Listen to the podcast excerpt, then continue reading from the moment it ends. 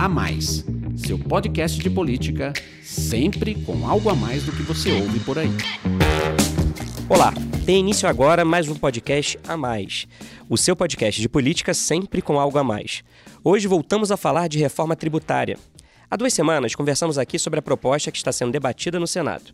Hoje, no segundo episódio especial sobre o tema, vamos analisar o projeto de reforma tributária em tramitação na Câmara dos Deputados. A PEC 45 é de autoria do deputado federal Baleia Rossi, do MDB de São Paulo, e se baseou nos estudos do economista Bernard Api, diretor do Centro de Cidadania Fiscal. Essa proposta de emenda à Constituição, que altera e simplifica o sistema tributário, prevê a eliminação de cinco tributos sobre consumo existentes hoje três federais, IPI, PIS e COFINS, um estadual, o ICMS, e um municipal, o ISS. E no lugar deles, haveria a criação de um imposto sobre valor agregado, chamado de IBS, Imposto sobre Operações com Bens e Serviços, de competência dos três entes federativos, que formariam um comitê gestor do IBS. Além disso, também seria criado um imposto seletivo sobre bens e serviços específicos de competência federal. Eu sou Rafael Lisboa, diretor da FSB Comunicação, mediador desse podcast, e para tentar ajudar você que nos ouve a entender melhor todas essas siglas e também o que muda na prática com esse projeto de reforma tributária da Câmara, tenho aqui comigo um time de especialistas.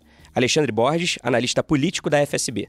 Oi, Alexandre. Olá, Rafael. O ex-senador e ex-presidente da Confederação Nacional da Indústria, Armando Monteiro, que foi ministro do Desenvolvimento, Indústria e Comércio Exterior e também é, esteve conosco no outro bate-papo sobre reforma tributária. Muito bom contar novamente com a sua presença, Armando. Muito bom estar aqui com você, Rafael. E temos aqui também o economista do Centro de Cidadania Fiscal, Bernard Api, principal formulador da PEC 45. Como eu disse logo na abertura do podcast, o projeto que está sendo debatido na Câmara se baseou nos estudos dele, que já foi secretário de Política Econômica do Ministério da Fazenda. Muito obrigado pela presença, Api. Obrigado pelo convite, Rafael. Bom, eu começo então essa nossa conversa com a seguinte pergunta para você, Bernard Rapi. Diante de diferentes projetos de reforma tributária em debate, qual o diferencial da PEC 45 e por que ela seria mais adequada para a realidade brasileira hoje? Lembrando que além dessa proposta da Câmara, tem o projeto do Senado, que analisamos no outro episódio do podcast, tem também a proposta que está sendo ainda elaborada pelo governo e tem ainda a sugestão apresentada pelos estados através do Comitê de Secretários Estaduais de Fazenda. Por que então que você acha que o Brasil deve apostar no seu projeto? Não, eu acho que o Brasil tem que construir um projeto que seja o melhor do ponto de vista técnico e que seja politicamente viável. É, muito provavelmente o projeto que vai atender essas condições, é, ele vai ter característica de todos os projetos que estão em discussão. É, no caso do Senado, ele trata de algumas, alguns temas que não são tratados no projeto da Câmara, que eventualmente poderiam ser incorporados no, no projeto da Câmara. Do ponto de vista dos estados, eles têm a demanda da criação de um fundo de desenvolvimento regional e querem discutir um pouco a, a forma como vai ser a gestão do imposto sobre bens e serviços, e isso acho que certamente vai ter que ser considerado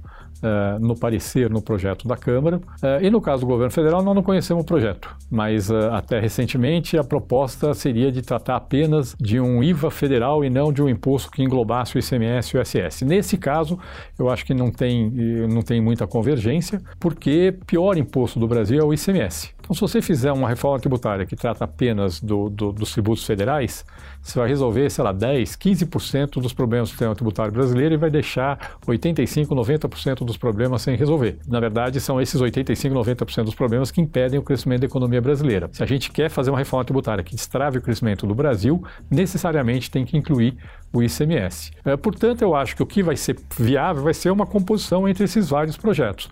Do ponto de vista técnico, Uh, aí sim eu posso dizer que a PEC 45, que está na Câmara dos Deputados, eu acho que é melhor, porque do ponto de vista de desenho do sistema, ela se baseia nas melhores práticas internacionais, há um imposto com alíquota uniforme para bens e serviços, sem exceções, é, cobrado no destino, e ela implementa duas transições uma transição de 10 anos do sistema tributário atual para o novo sistema tributário, redução progressiva das alíquotas dos tributos atuais e aumento progressivo da alíquota do novo imposto, do IBS, e uma transição mais longa, que não tem nenhuma importância para o contribuinte, para migrar da distribuição atual da receita entre estados e municípios para a nova distribuição da receita que resulta da reforma tributária, e isso acho que ajuda a mitigar uh, resistências. Então, eu acho que, uh, do ponto de vista técnico, a base a PEC 45 é a melhor base que tem para discussão, mas certamente vai ter que, terão que ser feitos ajustes para poder viabilizar a sua aprovação política. Mas comparando especificamente a PEC 45 com a PEC 110, a do Senado, se o objetivo é simplificar, como a PEC do Senado ela propõe a unificação de nove tributos, enquanto a PEC da Câmara, que se baseia no seu projeto,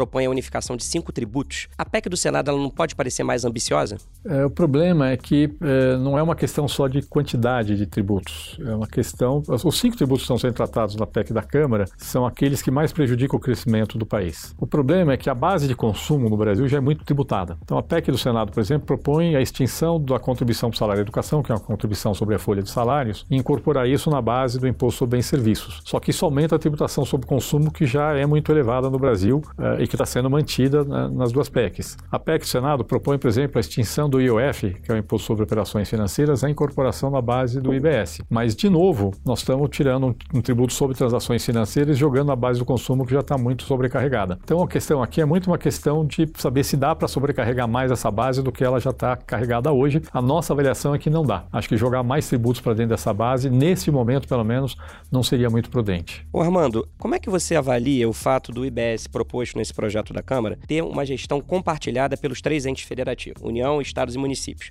Você acha que esse aspecto ajuda ou atrapalha a aprovação? Olha, primeiro eu quero expressar a minha convicção de que uma reforma sem tratar da questão do ICMS não é verdadeiramente uma reforma. Eu estou absolutamente de acordo com Bernardo. Qualquer projeto de reforma tributária precisa equacionar a questão do ICMS, que é onde moram hoje, onde mora as distorções mais importantes do sistema tributário nacional. Quanto ao comitê gestor, essa proposta do ponto de vista técnico é absolutamente é, razoável. Na medida em que ele propõe o IVA nacional, o comitê gestor teria que abrigar todas as, todos os entes da federação, a União, os estados e os municípios, que irão, em última instância, compartilhar essa arrecadação. Portanto, faz todo sentido. Agora, pelo debate que nós estamos assistindo, é possível identificar uma certa resistência dos estados em que a União esteja no comitê gestor. E, por outro lado, a União insiste no IVA federal. É como se ela tivesse a indicar que quer ter o seu próprio IVA. Portanto, há dificuldades para poder compatibilizar esses interesses. Mas, é, a meu ver, o Bernard diz muito bem. Embora ele sustente que a proposta dele, do ponto de vista técnico, é a mais coerente, ele reconhece que, para o trânsito político da proposta, é, será necessário, eventualmente, promover alguma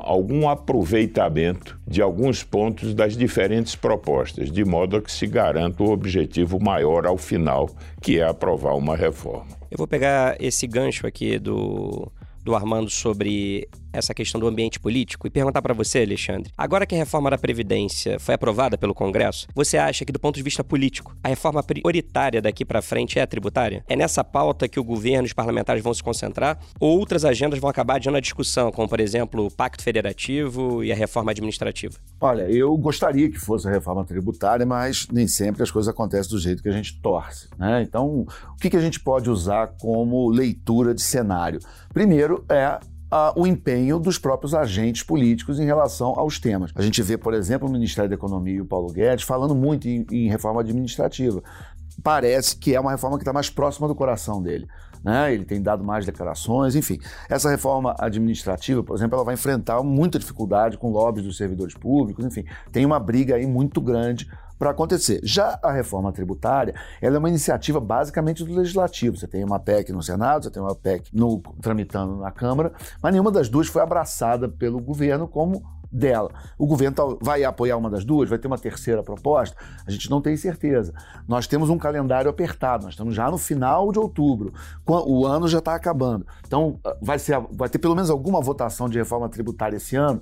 É difícil, não é impossível, mas com o empenho atual, talvez é, é, não aconteça. Não acontecendo, a gente joga para o ano que vem. Jogando para o ano que vem, que é um ano eleitoral, a gente pode imaginar que a partir de abril, maio, a, a, Câmara e o ambiente político brasileiro é, vamos dizer, tomado pelo assunto de eleições, candidaturas, convenções, quem vai, quem não vai, quem... enfim, principalmente a gente vivendo um ambiente político hoje muito radicalizado ideologicamente, onde os projetos de poder e as equações de alianças, montagem, desmontagem de, uh, de coalizões políticas está muito na pauta. É um governo que ainda está dentro de uma lógica forte de, de, de embates políticos. Então nós vamos ter ambiente para até abril, março, maio do ano que vem, fechar uma, um consenso em cima de uma PEC de reforma tributária, votar e aprovar, é complicado. É desejável, mas ainda é muito complicado.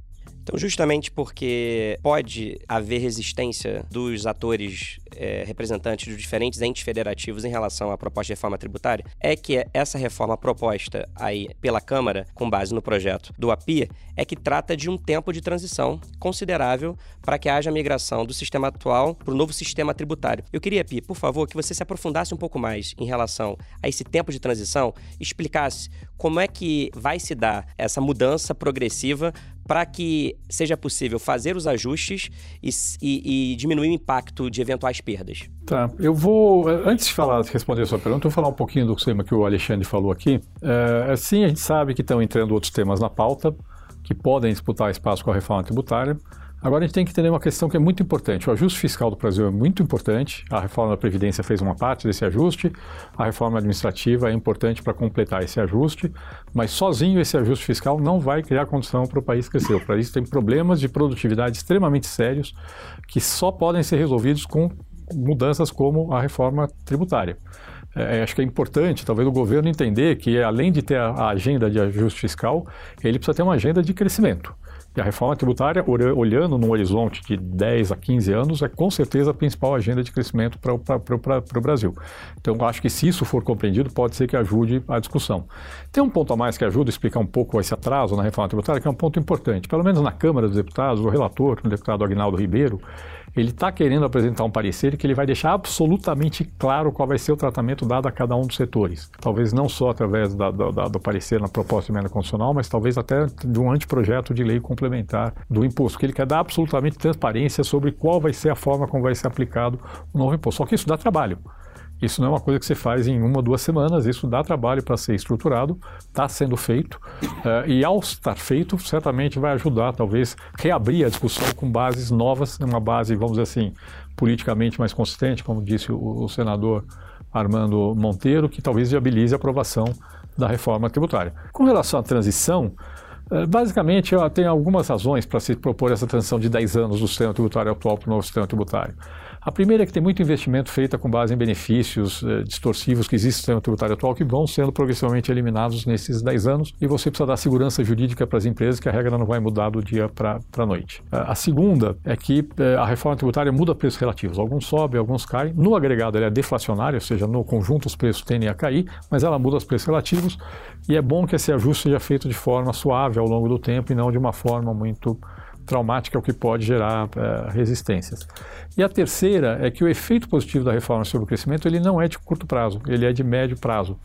Uh, e, portanto, a transição faz bater o, os efeitos, vamos dizer assim, negativos da reforma, de aumento de preços relativos de alguns setores, ainda que compensado pela queda maior até de preços relativos de outros setores, com os efeitos positivos sobre, sobre o crescimento. Então, tem razão de ser. Agora, o prazo de transição é uma decisão política. É uma decisão, aquilo que for decidido que é politicamente viável, se puder ser mais curto, ótimo. E se isso for a situação, acho que seria um, um, uma boa situação para. Eu daria um palpite de que acho que os efeitos positivos da reforma, que se traduzirão em maior crescimento econômico e, consequentemente, a melhor forma de produzir aumento de arrecadação, que é pela via do crescimento e não pela via do aumento de carga, eu acho que esse efeito do crescimento permitiria, na minha avaliação, uma transição mais curta em relação ao processo da nova repartição da receita entre os entes da federação. Eu acho que é possível cogitar de uma transição que não alcance os 50 anos, que seja mais curta. Eu diria que isso é importante porque há também uma percepção de alguns estados da federação e regiões que tendem a ganhar, em termos relativos, mais com a adoção da tributação no destino. Portanto, uma transição menos longa se constituiria num incentivo para que esses estados e essas bancadas pudessem se engajar mais no processo. Qual tempo o senhor considera que seria adequado? E os secretários de Estado, salvo engano, cogitam 20 anos. Eles estão falando em 20 anos. É em 20 acho, anos. Senador... Então, eu acho que seria uma coisa razoável. É, é algo, estamos falando de duas transições, tá? Tem uma transição que é a transição Para o contribuinte, do 10 anos. 10 anos. que pode ser discutido ser mais curto, é uma decisão que o Congresso vai tomar. Outra é na, na distribuição da receita entre estados é. e municípios. Essa seria um pouco mais longa. Os estados, de fato, pediram 20 anos, mas acho que eles não estão entendendo. No caso dos municípios, principalmente, talvez 20 anos seja pouco. Vamos falar então de benefício fiscal. É, não é possível debater a reforma tributária sem tratar de um tema que costuma causar debates acalorados. O API já falou de uma maneira um pouco mais superficial sobre isso, sobre o que são os incentivos fiscais. A gente sabe que a renúncia fiscal hoje no Brasil é muito grande e por isso a sua proposta, Pi, acaba com os benefícios tributários. Mas a minha pergunta é como é que é possível, eliminar esses incentivos, evitar que a desigualdade regional aumente? Quer dizer, sem a guerra fiscal, como fazer para que não haja concentração de riqueza no Sudeste e no Sul, por exemplo? A ideia é substituir o modelo baseado na concessão de benefícios fiscais por um modelo baseado em recursos de um fundo de desenvolvimento regional, que vai ser transferido para os estados menos desenvolvidos da federação para eles poderem aplicar na sua política de desenvolvimento regional. O que acontece hoje é que, é, embora os estados menos desenvolvidos dêem benefícios fiscais, todos os estados dão benefícios fiscais no Brasil, inclusive o estado mais rico da federação, que é São Paulo. E, portanto, no fundo virou um jogo de soma negativa. Se todos os estados dão benefícios, e geralmente dão benefício não para explorar sua vocação, mas para roubar a empresa de outro estado, eu tenho um estado pobre dando benefício para roubar a empresa que iria para o estado rico, eu tenho um estado rico dando benefício para roubar a empresa que iria para o estado pobre, por vocação. Então, no fundo, estão todos perdendo e o desenvolvimento está perdendo também. Então, a proposta é que os estados pobres tenham recursos para fazer sua política de desenvolvimento e certamente esse montante vai ser calibrado de forma que eles, no mínimo, consigam manter o grau de geração de emprego e renda que eles têm hoje. Mas eu acho que dá para gerar mais emprego, mais renda com esse modelo do que com o modelo atual. Eu me sinto com muita, muita vontade para falar sobre esse tema, porque eu sou nordestino e eu acompanhei, até pela idade que tenho, todo esse repertório de incentivos fiscais que ao longo de décadas foram utilizados. Eu lembro da época em que a renúncia fiscal era da União. O, ao tempo do, do, do, do, do 3418, assim chamado, quer dizer, o incentivo era só do imposto de renda. E na época se traduzia em fundos de capitalização, ou seja, recursos que eram inexigíveis até para você eh, poder incentivar o investimento, a formação de capital fixo na região. Quando a União foi se retirando desse processo e os estados entraram fortemente na guerra fiscal via ICMS, ou seja, os próprios estados fazendo renúncia isso pode, durante um certo tempo, ter produzido algum efeito. Alguém dizia com muita propriedade: isso é uma forma de comprar empregos, mas uma forma muito deletéria que se revelou é, de comprar empregos. Era, é caro e, ao final, o que é que acontece? Esses, esses estados abrem mão de parte de sua receita, tem muita demanda em relação à infraestrutura e a necessidade de algumas áreas de políticas públicas, portanto, esse modelo se esgotou. É algo que já não atende, já não responde, pelas razões que também o API aqui trouxe. É que é um jogo de soma zero, Todo, até os estados ricos estão oferecendo incentivo, então a vantagem ao final não existe. A minha, a minha percepção é que é, nós vamos é, ter que, dentro dessa lógica do, da nova, do novo conceito de política de desenvolvimento regional, nós temos que nos voltar para uma outra área, é mais infraestrutura, e aí é, é fundamental ter fundos e mecanismos que ampliem a capacidade de investimento dessas regiões em infraestrutura, né, externalidades, infraestrutura e também no capital humano que é um fator decisivo para que essas regiões possam desenvolver competências e se desenvolverem. Portanto, é hora de acabar com, esse, com essa guerra que já se revela agora absolutamente estéreo. Só colocar um ponto é o seguinte: os 27 secretários de Fazenda dos estados assinaram um documento pedindo o fim do ICMS o fim de todos os benefícios e a substituição por um imposto sobre bens e serviços cobrado no destino sem benefícios fiscais, com o Fundo de Desenvolvimento Regional. Ou seja, os secretários de, de Fazenda de todos os estados mais pobres do país não são irresponsáveis de abandonar uma política para tá esgotado ela está esgotada essa política. Tá essa é a verdade. Todo mundo está percebendo isso. Esse modelo acabou. Alexandre, é, a gente ouviu aqui o Armando e o Api elencarem aspectos é, que têm causado um certo embate, que vai precisar de, de negociação, de entendimento. Quando você analisa, de uma maneira geral, a reforma tributária, e nisso eu estou falando não só da reforma em debate, a proposta de reforma em debate na Câmara, mas também a do Senado, a que está sendo discutida é, pelos estados, quais são, na sua opinião, as questões mais difíceis, mais complexas para se, se conseguir consenso, levando em consideração a população, o Congresso, o governo, o setor produtivo? O que, que você acha aí que é o, é, é o problema que pode levar a uma eterna, é, um eterno adiamento dessa discussão? Rafael, é, existem é, questões técnicas que são polêmicas e que geram resistência, evidentemente, como tinha na reforma da Previdência. Qual foi a diferença? A reforma da Previdência tinha um grande vendedor, que era o ministro Paulo Guedes. Ele trouxe para ele a, a, reforma da Previdência, ele adotou uma estratégia de vender a reforma da Previdência não só para a população brasileira, mas também internamente para o governo, até para o próprio presidente Bolsonaro, que no histórico dele como parlamentar e como deputado tinha resistências à reforma da Previdência. Então era a primeira pessoa que tinha que vender a ideia da reforma da Previdência, era para o próprio presidente, e ele conseguiu vender brilhantemente. E o que, que ele fez? Ele criou essa estratégia de falar da, da economia do trilhão em 10 anos, o que eu, me pareceu uma estratégia de comunicação e de marketing muito inteligente, porque toda vez que alguém queria mexer na proposta, ele falava: oh, aqui vai perder 10 bilhões, aqui vai perder 50, vai perder. E ele ia criando um constrangimento, e todo mundo que queria emendar e mexer na proposta acabou com uma proposta aí, vai, de 800 bilhões, enfim, é, em 10 anos. Então ele abraçou, ele foi um grande vendedor do projeto, ele ia, foi várias vezes ao Congresso enfrentar, às vezes até uh, parlamentares muito hostis à proposta, e a ele especificamente, uh, em algumas vezes até sendo muito grosseiros, e ele respondeu todo mundo, ele, ele foi muito paciente, ele participava daquelas sessões intermináveis de muitas horas, e ele conseguiu vender a ponto de você ter uma situação que parecia inusitada de ter gente em manifestação de rua no Brasil pedindo reforma da Previdência. O que, que a reforma da, da tributária precisa? Precisa disso, precisa de bons vendedores, precisa de gente do peso do ministro da Economia, do ministro da Fazenda, é, indo para o embate dentro e fora do governo, indo para a sociedade, indo para o Congresso, abraçando a proposta e, e levando uh, a importância e vendendo para a sociedade brasileira e para os agentes políticos a importância e a urgência dessa reforma. Se nós tivermos isso, como deu certo com a reforma da Previdência, eu acredito que a reforma da, da tributária também possa andar. Vamos torcer então. E assim encerramos mais um podcast a mais, que hoje contou com a presença de dois convidados especiais, o ex-senador Armando Monteiro e o economista Bernardo Api, principal formulador do projeto de reforma tributária da Câmara. Muito obrigado a vocês dois e também ao Alexandre pela participação de sempre. Até o próximo episódio. Tchau.